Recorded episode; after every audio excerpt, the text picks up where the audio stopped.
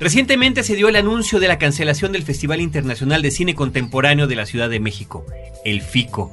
Y el día de hoy en Cinemanet recibimos a nuestra querida amiga Paula Astorga para platicarnos sobre lo que ha significado y lo que significó la gestión de un proyecto tan grande como este. Bienvenidos a Cinemanet.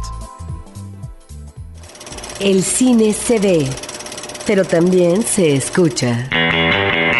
Se vive, se percibe, se comparte. Cinemanet comienza. Carlos del Río y Roberto Ortiz en cabina.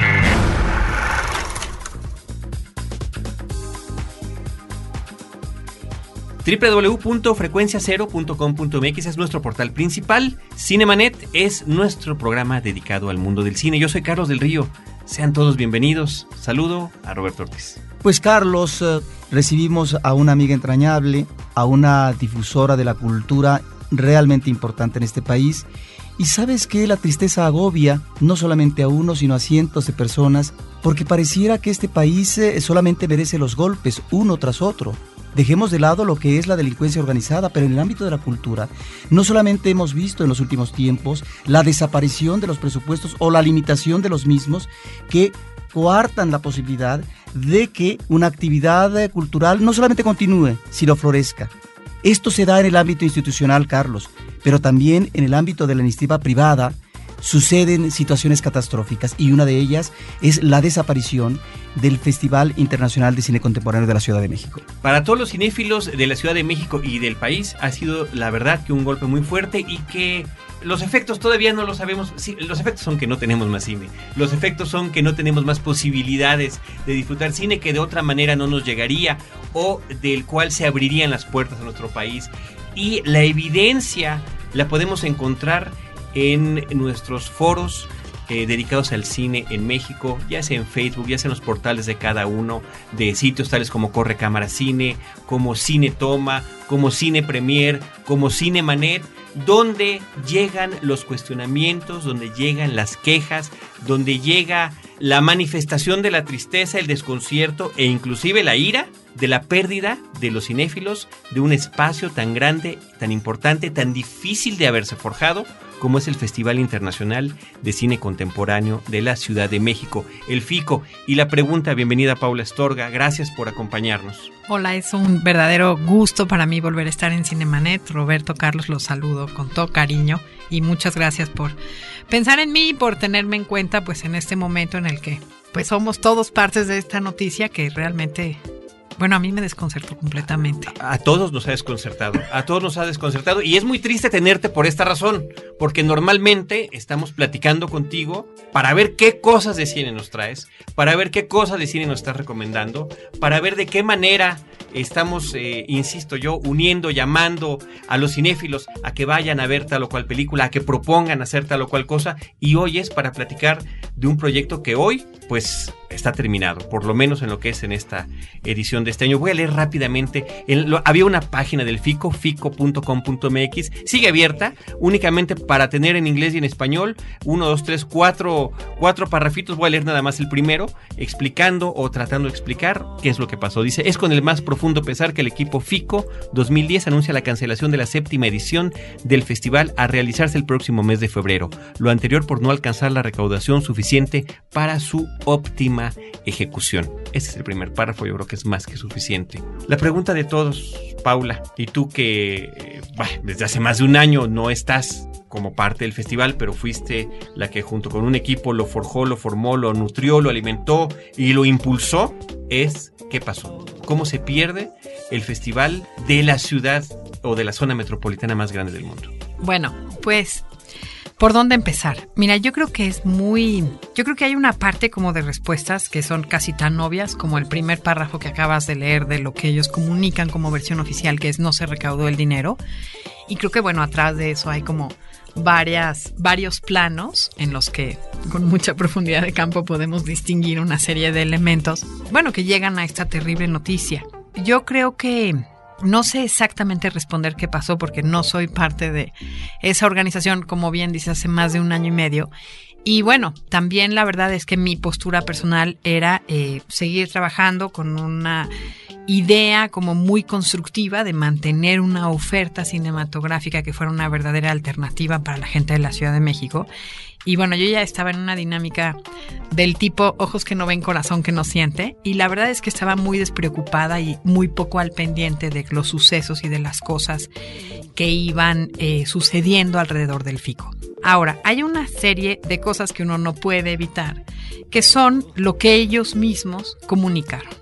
Para mí fue realmente muy, muy grave y muy preocupante y es donde dije, híjole, híjole, en diciembre hicieron, no sé, creo que la hicieron en noviembre, pero a fin del 2009 tuvieron una rueda de prensa en la que yo solamente leí una nota en el periódico de una periodista, Tania Molina, que era eh, del periódico La Jornada, en la que decía que ahora la sección más importante del FICO era el FICO verde y que además, eh, bueno, el festival tenía una serie de invitados y tal, pero que ellos celebraban mucho que uno de sus premios más importantes iba a ser para este documental que nos hiciera reflexionar del calentamiento global y cerraba la nota diciendo que el FICO iba a ser el primer festival de Latinoamérica en neutralizar sus emisiones de carbono.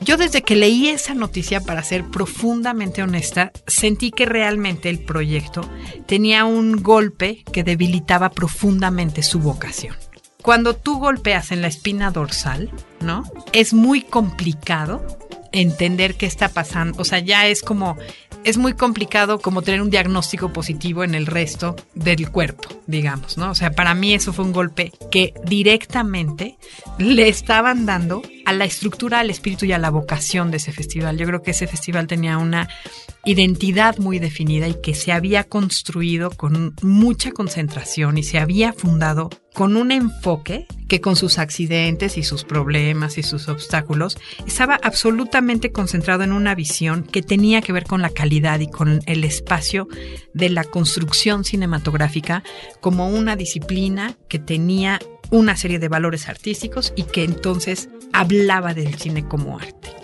Cuando el cine como arte atiende intereses que pueden ser desde que reflexionemos del calentamiento global o que vamos a neutralizar las emisiones de carbono, yo creo que se perdió completamente el discurso.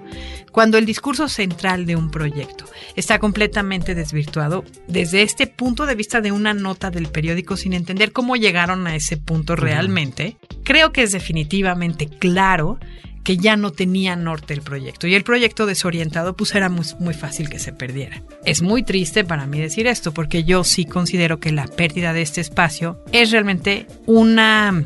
¿Qué palabra utilizaré? Un.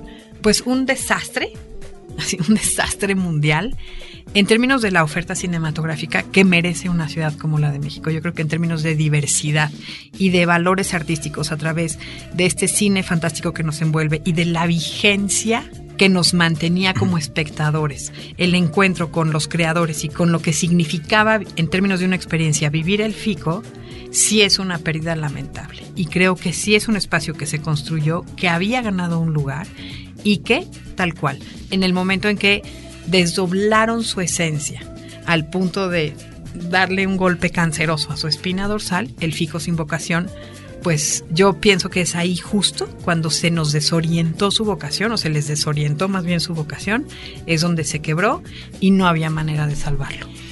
Pero también uno podría pensar, a partir de los elementos de información con que se cuentan, pero también eh, de cierta suposición, que eh, hubo en todo ese tránsito en todo ese cambio de tú como directora al frente del festival y luego otro grupo que obviamente tiene que encaminar, pero que finalmente tomaba la estafeta el año pasado a partir de una programación que ya estaba dada por el equipo tuyo, porque obviamente un festival no se puede hacer ni programar de la noche a la mañana, es decir, donde el público metropolitano y el público de otras partes del el país y del mundo podían realmente definir cuál iba a ser el nuevo FICO era a partir de 2010.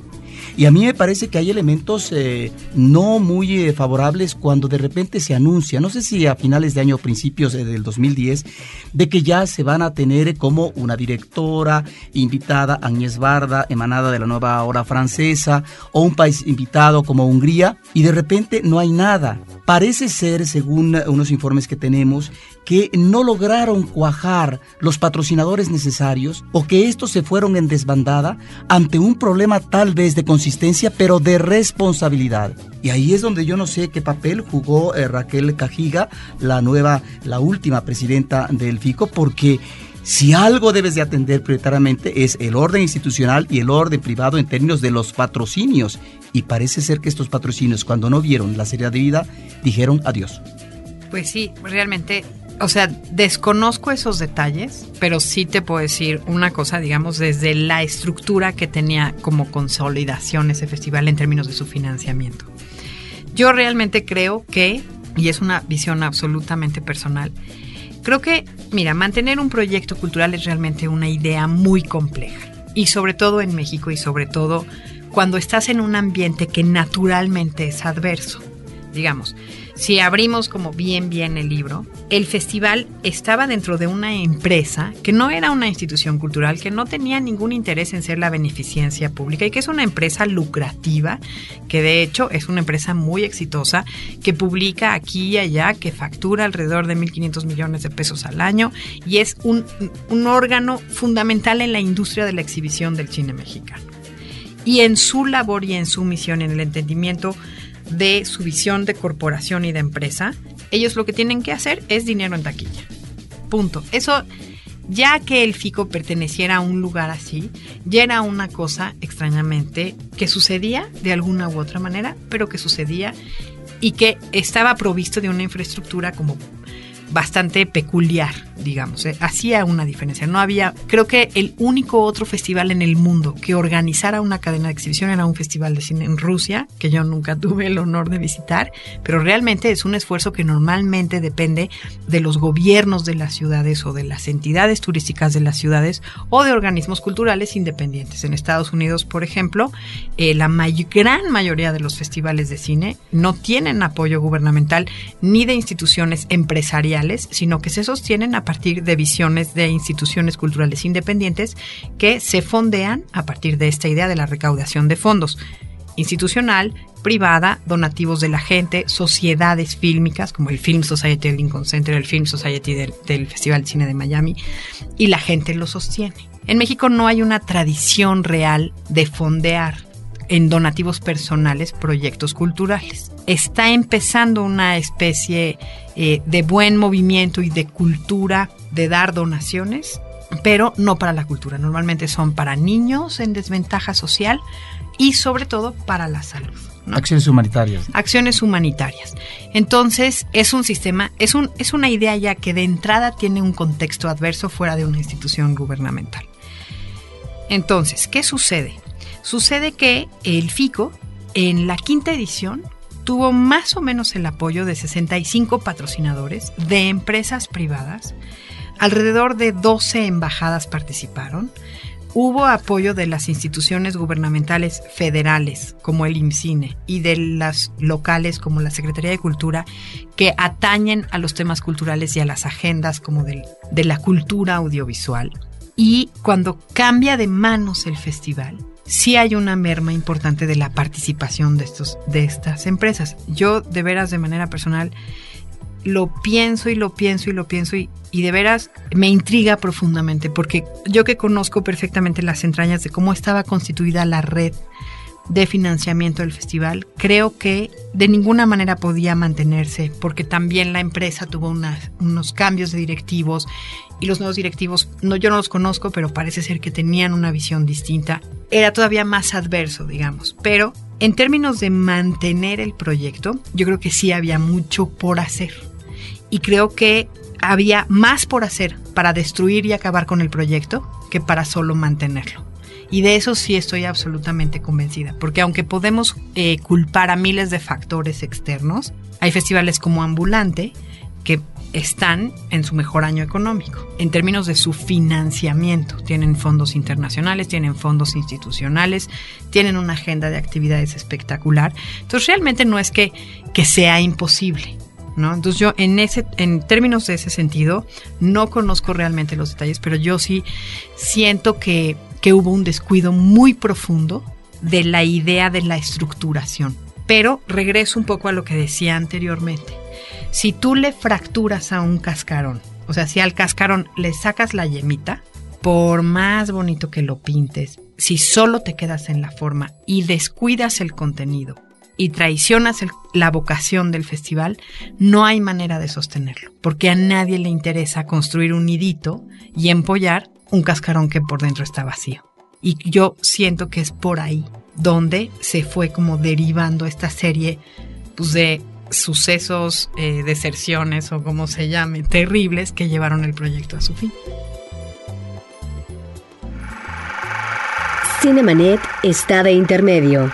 Regresamos en un instante. Porque nuestros oídos están hambrientos de música auténtica. Rebelión, un podcast de frecuencia cero contra la música de plástico. www.frecuenciacero.com.mx Tres extraños. One soul was about to be avenged. Una ciudad que no perdona. you believe in something strongly enough, who's to say if it's real or not? Buscando una conexión. Star Castle Distribution trae para ti El Vigilante Fantasma. Solo en cines. Ahora, diseñar y hospedar su página web será cosa de niños. En tan solo cinco pasos, hágalo usted mismo sin ser un experto en Internet. Ingrese a suempresa.com y active ahora mismo su plan. Suempresa.com, líder de web hosting en México. Cinemanet.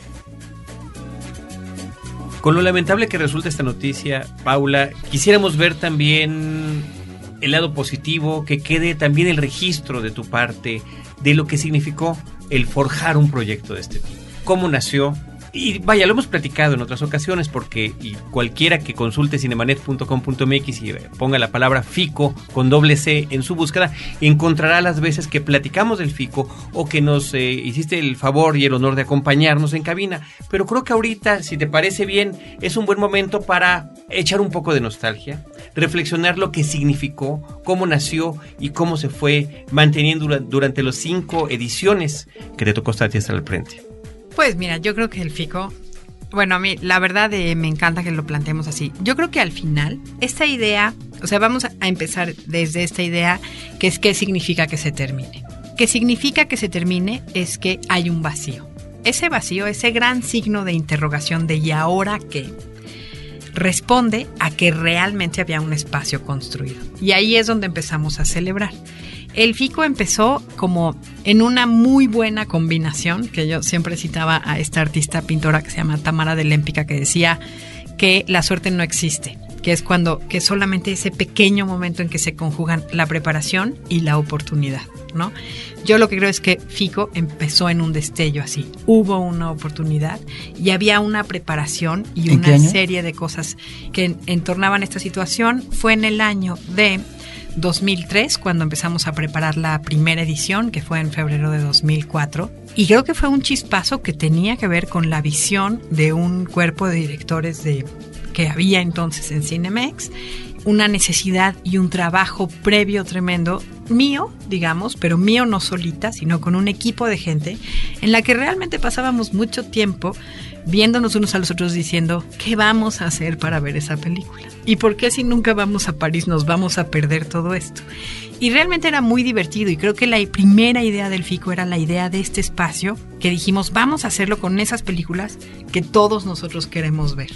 Y como así lo hicimos, fue encontrando esta construcción que con la habilidad de mucha gente y con una visión muy clara de lo que habíamos carecido, un grupo conformado principalmente por cineastas, se fue como haciendo este movimiento. La historia del primer FICO a mí me da mucho gusto como recordarla porque era cuando tuvimos la primera reunión con los directivos de Cinemex bueno, llevábamos toda esta carpeta llena de términos espectaculares como construcción de audiencias, la oferta del cine que nunca hemos podido ver, ¿no? Como todas estas ideas como de vamos a revolucionar la exhibición en este país. Obviamente nada, era negocio, pero bueno. Y no teníamos números en la carpeta. Y entonces nos dice el, el director de Cinemex, que en ese momento era Miguel Ángel Dávila, bueno, entonces era muy rara la carpeta porque era choro, choro, choro. Entonces en un momento dijo, basta de chorearme ¿qué puedo esperar de este festival? ¿Con qué lo vamos a medir? O sea, en un momento dijo, ya me lo vendieron, está bien, sí me gusta, está bien, sí los voy a contratar, vamos a echarlo adelante. ¿Cómo lo vamos a medir? ¿Cómo vamos a saber que esto funciona? Entonces era así de, todos así de, híjole, creo que va a ser pésimo negocio, va a salir carísimo, este, bueno, sí queremos invitar a un montón de gente, quién sabe cómo nos lo vamos a lograr. Entonces, digamos que el número, el único número que yo me arriesgué a echar, yo le dije, mira, yo creo que una buena medida es la existencia, porque mi teoría era que el público de la Ciudad de México estaba listo para un festival así. Y entonces yo eché así una calculada en una matemática que era más o menos 18 salas por 20 personas a partir de las 4 de la tarde por cuatro funciones. Van a venir entre 15 y 18 mil personas. Una matemática así de Virgen Santa, no sé cómo la logré. Creo que no sumaba, de hecho. Pero yo le dije, no, mira, yo creo que de asistencia van a venir entre 15 y 18 mil personas y con eso vamos a demostrar que el público de la Ciudad de México está perfectamente preparado para un evento de esta magnitud. Y el hombre se me queda viendo y me dice, ok, vamos a hacer el primero, ¿no? Y realmente recibimos mucho apoyo. El primer festival tuvo el 50% de lo que costó la primera edición fue de patrocinadores que nosotros gestionamos y el 50% lo invirtió la empresa, realmente como una apuesta y con la idea de plantar una semilla y eh, al terminar la primera edición habían venido 42 mil personas a las salas. Entonces fue así de, es un éxito, ¿no? Así de, realmente habíamos duplicado el parámetro que nosotros habíamos establecido como único gancho, que además era una veladora prendida, así de, Dios mío, 18 mil personas, así de, son un montón, ¿no? ¿De dónde la sacamos? Era 1.800 personas diarias en el festival durante 10 días y realmente eso es mucha gente viendo películas que eh, no eran directores famosos, no eran títulos rimbombantes, había una sección de galas, pero había muchas aventuras en esa primera programación, que eh, sí también vale decir que se fue afinando a lo largo de las siguientes ediciones. En las cinco ediciones que yo estuve a la cabeza, proyectamos más de mil películas y eso creo que es una cosa increíble. O sea, si nosotros nos ponemos a pensar que en el año comercial en México se estrenan entre 230 y 260 títulos al año, pues que el último FICO tuviera 262 títulos, directamente duplicaba lo que se había estrenado en nuestro país, que además nunca lo metieron en las cifras oficiales como películas estrenadas lo cual nunca terminé de entender, pero creo que realmente se diversificó y se hizo crecer de una manera espectacular la oferta que teníamos en, México. Ahora, una de las, uh, interrogantes, pero una de las cuestiones que me han dicho con respecto a los uh, orígenes del festival es que fue una apuesta muy fuerte y que en comparación a otros festivales tal vez fue una oferta excesiva. Yo, la verdad, prefiero los excesos porque de esa manera me puedo nutrir mejor. Igual me mareo, pero tengo esa oferta que en principio es suculenta, ¿sí? Ya depende de uno que le dé indigestión, porque ver cinco o seis películas en un día puede llevarte a esa experiencia un tanto ingrata por saturación. Que eran demasiadas películas y que en comparación a otros festivales, a lo mejor este festival debió de haber comenzado con menos. Bueno, el FICO empezó con 82 películas y luego ya se hizo de 120 y luego se hizo de 160 y luego se hizo de 190 y luego se hizo de 215. ¿Era el que más se exhibía de los festivales en México? Bueno, en un principio no. Eh, estaba bastante parejo. Ya por ahí de la tercera edición ya tomó como como la cabeza, eh, pero muy muy similar a Guadalajara y a Morelia. Eh. Realmente la diferencia de títulos no era tanta. Lo que pasa es que el FICO no era un festival que estaba diseñado como para una población flotante, que es lo que sucede con el Festival de Morelia, que vale decir que es magnífico y que es un espacio que creo que está rescatando ese pequeño vacío que va a quedar y que creo que va a, subir un escalón. Y lo mismo con Guadalajara. Guadalajara, entre las actividades de la industria, entre las actividades tal, programa un montón de títulos, entre las funciones de mercados y tal. Realmente es un festival enorme. Ahora, el Festival de Cine de la Ciudad de México era un festival prevenido no para la industria, ni para la prensa, ni para un grupo flotante de gente que se traslada a vivir una experiencia. Era un festival que se concibió para atender a una ciudad de 20 millones de habitantes.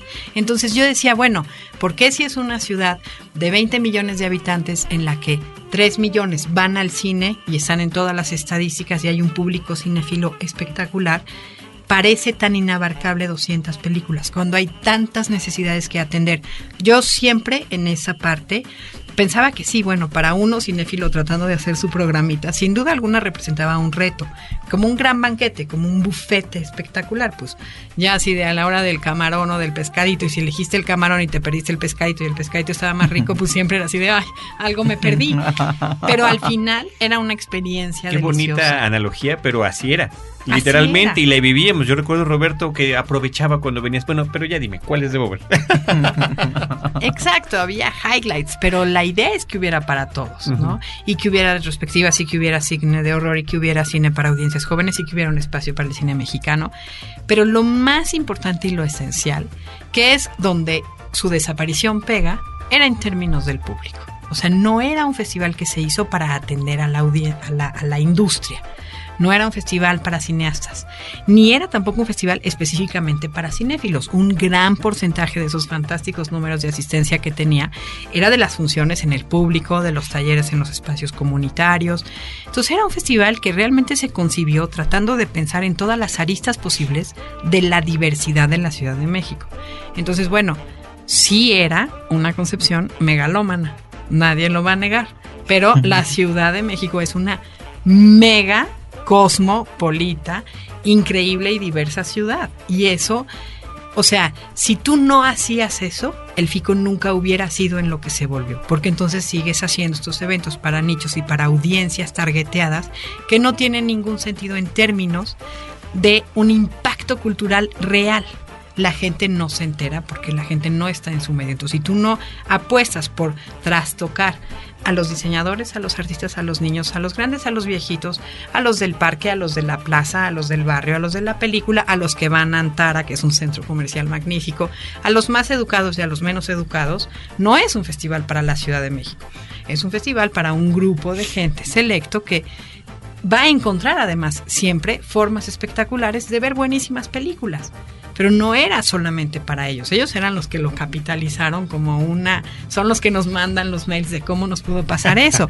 y estamos tan agradecidos y nos ha gustado mucho que hayan crecido con eso. Pero era un festival que justo apostaba por trastocar la vida cotidiana de una ciudad tan compleja y tan diversa como la Ciudad de México y en un punto yo creo que sí sucedió. Y en el que cada año se experimentaba la forma en la que éstas iban a ser exhibidas, si eran diferentes sedes, si era una sola, en fin, tuvo todo un proceso de aprendizaje que pues lo que menos podría uno esperar es que fuera un proceso continuo, que fuera un proceso de mejora y que fuera un proceso de atención, ok, para todo tipo de cinefilia. Exactamente. Ahora, fue un festival que creció, fue un festival que arrojaba cada año más números. Esto nos habla finalmente de eh, un trabajo detrás y en este sentido un trabajo de equipo, de equipo muy fuerte, pero también de un equipo talentoso. Platícanos brevemente de eso. Mira, yo la verdad creo que el FICO se hizo efectivamente a raíz de su equipo. Yo creo que si hubo un acierto en ese festival fue poder reunir una serie de, de personas que realmente estaban profundamente apasionados y profundamente motivados por lo que hacían. Y la verdad es que ese equipo, en este momento, todo mundo sigue como muy congruentemente como con lo que empezó en el FICO.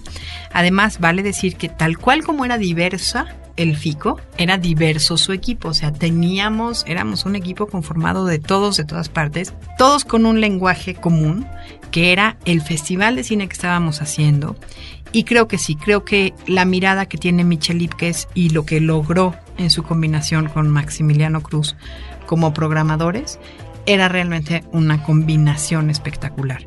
Creo que eh, la gente que estaba en la parte académica popular, que era eh, Madi Basayo, o eh, los que estábamos trabajando en términos como Jimena Iriart de generar talleres como para cineastas especializados, tenía también una visión particular. Y todo, tú veías ese equipo y decías, pero si todos son tan distintos así, yo me acuerdo mucha gente que me decía, pero ¿de dónde te sacaste este casting? Y la verdad es que ni siquiera era un casting, era gente que iba llegando sola y que se iba incorporando porque traía algo para sumarle al proyecto. Y es un proyecto que se construyó de sumas, de construcciones, de autocrítica y de un gran aprendizaje y de muchas ganas de que sucediera. Creo que es un proyecto que completamente motorizado por muchísima pasión, llegó a ser lo que era y era una pasión que se alimentaba y crecía y se volvía un monstruo gigante que nos aplastaba y que era el ánimo de todo ese equipo de trabajo, los productores, ¿no? Milko y Gustavo, que ahora tienen un festival fantástico que se llama Cinema Planeta, que específicamente se creó para atender temas ambientales. O, por ejemplo, eh, Verónica Ortiz, que estaba en comunicación, que ahora es la directora de comunicación del Festival de México, del Centro Histórico. Era gente que aprendió su vocación a partir de la pasión por un proyecto. Y creo que eso eh, fue una experiencia que creó tal mística que eso también es parte del gran signo de interrogación que ahora tenemos enfrente, ¿no? Pues yo creo que esa parte es la que hay que recordar, es la parte que hay que celebrar, en los que lo hayamos vivido, recordarlo intensamente y bueno, no deja uno, Paula, de, de lamentar intensamente, intensamente esta ausencia, este signo de interrogación que tú mencionas, que estamos viviendo quienes pues ya estábamos habituados a este magnífico banquete como lo, como lo has mencionado.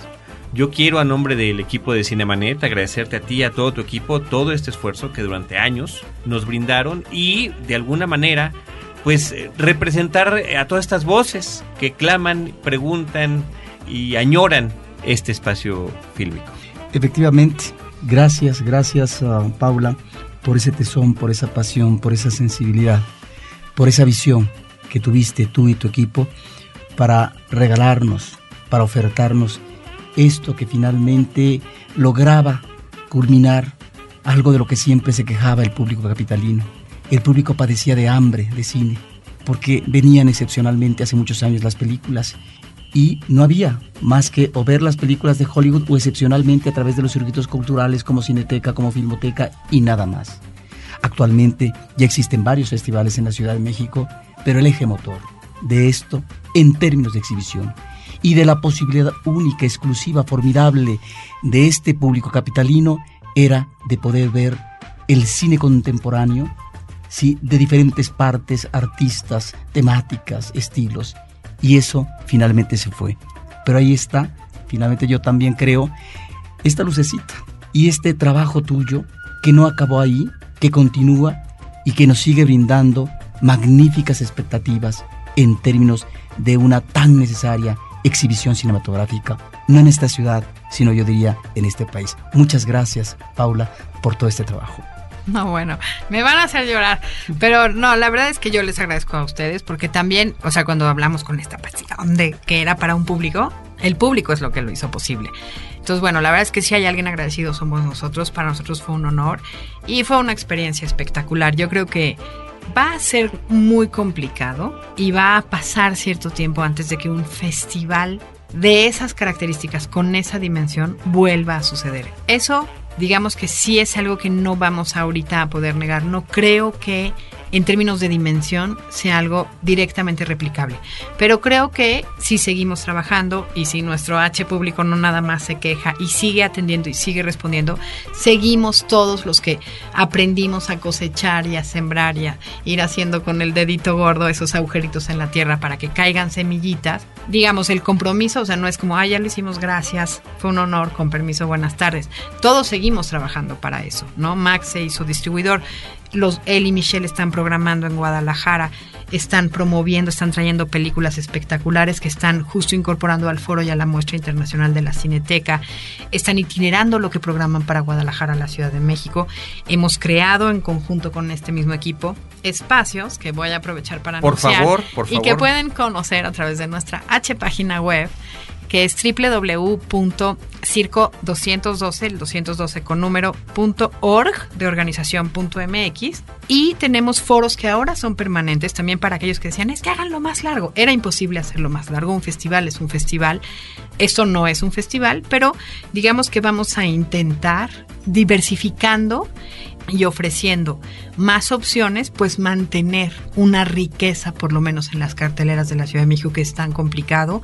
Eh, los espacios pues no tienen esta gran oportunidad que tiene eh, un complejo que exhibe cine comercial, ni tienen los fondos para publicitarse como, como se debiera, en realidad no es porque no se lo merezcan, porque sí se lo merecen, pero bueno, los invitamos a que visiten la Sociedad del Cine Tlatelolco, que arranca este 10 de febrero con dos programas. Uno es Punk, Horror y Psicodelia, en la que nos centramos además en la retrospectiva de un cineasta japonés de culto que se llama Sogo Ishii, con cine punk y cine psicodélico que este director ha realizado desde los 70 en Japón, y ya es uno considerado como uno de los grandes maestros, y está en este mismo ciclo rodeado por otras películas que atienden estos temas y que realmente eh, tienen como Jesús Franco el español unas películas fantásticas.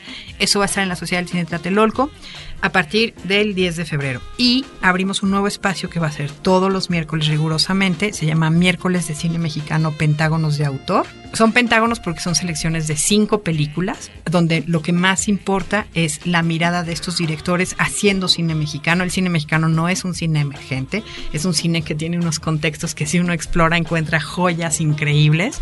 Vamos a arrancar el primer pentágono con el director, que de hecho fue nacido en España, Luis Alcoriza. Después va Alberto Bojorques y después va Jorge Fons. Inauguramos este miércoles 10, invitamos a todo el público de Cinemanet para que nos acompañen. Vamos a proyectar Fe, Esperanza y Caridad y después va a haber un cóctel. Pues excelente, te agradecemos muchísimo y le recomendamos mucho a la gente que ingrese a la página de circo212.org, que visiten también en Facebook Sociedad de Tlatelolco, que se anoten, en fin, hay muchas redes de cinéfilos por ese medio y las seguiremos promoviendo y platicando aquí en Cinemanet. Paula Astorga, muchísimas gracias. Muchísimas gracias a ustedes. Desde estos micrófonos, Roberto Ortiz y un servidor Carlos del Río, les agradecemos que nos hayan escuchado. Agradecemos a nuestro equipo de producción, Abel Cobos, Paulina Villavicencio y Celeste North. Y les recordamos también que estén al pendiente del foro en cinemanet.com.mx o en facebook.com diagonal cinemanet y a la expectativa del próximo episodio donde los estaremos esperando con cine, cine y más cine.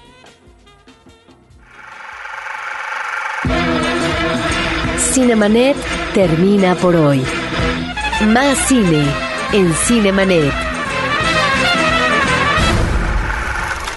Frecuencia Cero, Digital Media Network, www.frecuenciacero.com.mx. Pioneros del podcast en México.